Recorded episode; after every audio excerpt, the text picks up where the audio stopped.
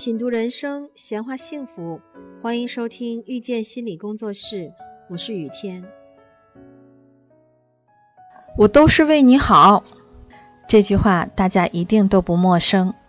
有这样一类家长，对孩子力不从心的时候，就会站在父母、家长的高位上，对孩子理直气壮的乱发脾气、责罚，甚至是打骂。而这句话。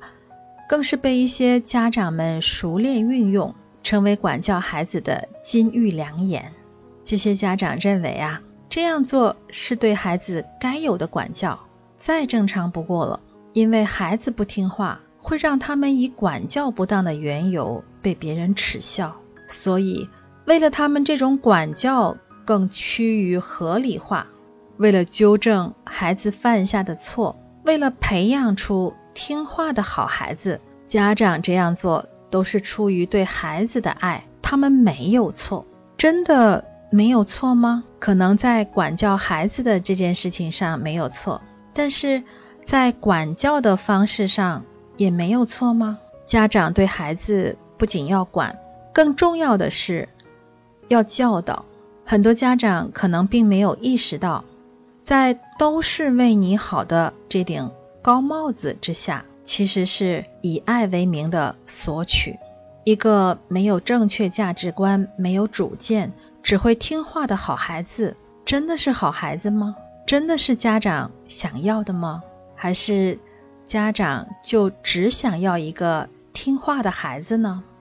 很多事实证明，那些从小被家长管教成为听话的孩子，他们长大之后不容易。真正的融入社会，和社会进行有效的互动，他们中的一部分人会因此变得见识短浅、懦弱、没有主见，甚至是恐惧社交；还有一部分人，他们会变得很叛逆，甚至会做出一些极端不好的事情来。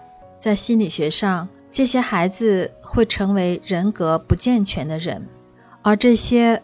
来自原生家庭的教导与伤害会伴随着孩子的一生，影响着孩子的一生。有的人用童年治愈一生，而有的人却要用一生治愈童年。这类被家长教化成听话的好孩子，很显然的属于后者。无论他们愿意或者不愿意，都无法改变被设定的事实。对的，被设定。孩子正在被家长以爱之名设定成家长心中的好孩子。其实，家长有没有想过，你这样的管教要的只是孩子的服从，而不是真的爱孩子，真的想让孩子变得更好。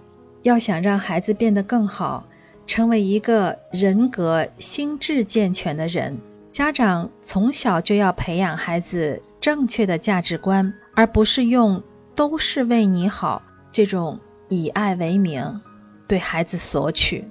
电视剧《三十而已》里的顾佳，在教育儿子的问题上，就给了我们一个很好的示范。在一次儿子同学的晚会上，小朋友们在欢愉的氛围中，忽然的被吓到了。一个被癫痫病折磨的孩子，痛苦的。躺在地上，浑身抽搐，口吐白沫。为了安抚被吓到的儿子，顾家耐心地教导孩子：小朋友是因为生病了，所以才会那样。平时他不是这样的。儿子用稚嫩的童声问道：“那他会有危险吗？会死吗？传染给其他的小朋友吗？”顾家仍然很耐心。这种病如果没有得到及时的救治，生病的小朋友是有危险的；但是如果得到有效的救治，是不会死的。就像今天小朋友发病的时候，他的爸爸妈妈就会用木块塞到小朋友的嘴里，不让他咬到舌头，帮他慢慢的平复下来，就安全了。这种病是一种常见的病症，它不会传染。就像小朋友平常生病一样，顾佳一边说着，一边还让丈夫许幻山配合着演示了一遍如何救治的过程，让儿子真正的明白病症的特征以及如何施救，还告诉儿子不要歧视小朋友，要帮助他。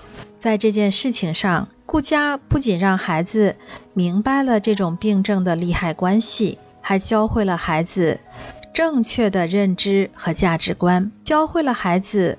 包容与接纳，教会了孩子如何做一个有责任、有担当的人。真正的爱孩子，就是陪伴孩子一起成长。或许有的家长会说，有的事情我也不懂，要怎么样教孩子呢？确实，这个世界上很多的事情，并不是所有的人都懂的。我们也不能对家长过于苛刻的要求，但是对孩子最起码的耐心和尊重。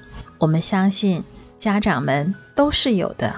每个人生来都是在一个学习的过程中成长，孩子是这样，家长也是这样。如果家长也不会的，那就跟孩子一起去寻找答案呗。